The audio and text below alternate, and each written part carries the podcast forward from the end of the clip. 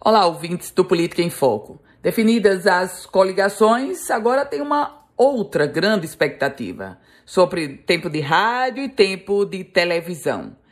A Justiça Eleitoral, ela vai, claro, convidar todas as chapas, todas as coligações e assim fazer aquele tradicional sorteio e definir oficialmente.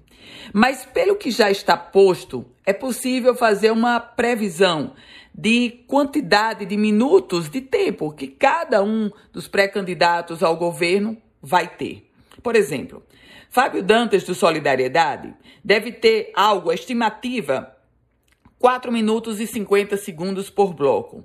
Já Fátima Bezerra, do PT, 3 minutos e 50 segundos. Stevenson Valentim, do Podemos, ele vai ter 35 segundos. Daniel Moraes, do PSOL, a estimativa é de 27 segundos. Glória Linhares, a previsão é que ela tenha um tempo de rádio e televisão de 18 segundos por bloco.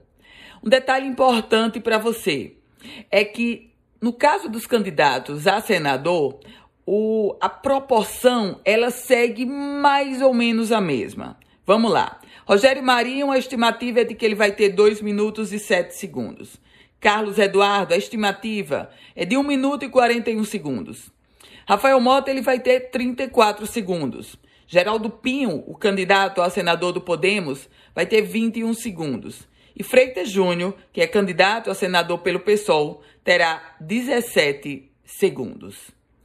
Esses são alguns dos tempos já divididos, claro, tudo estimativa, porque agora é aguardar essa reunião que será convocada pela Justiça Eleitoral. E detalhe importante: essas estimativas eu coloquei considerando aqueles tempos, aqueles candidatos que têm representatividade no Congresso Nacional.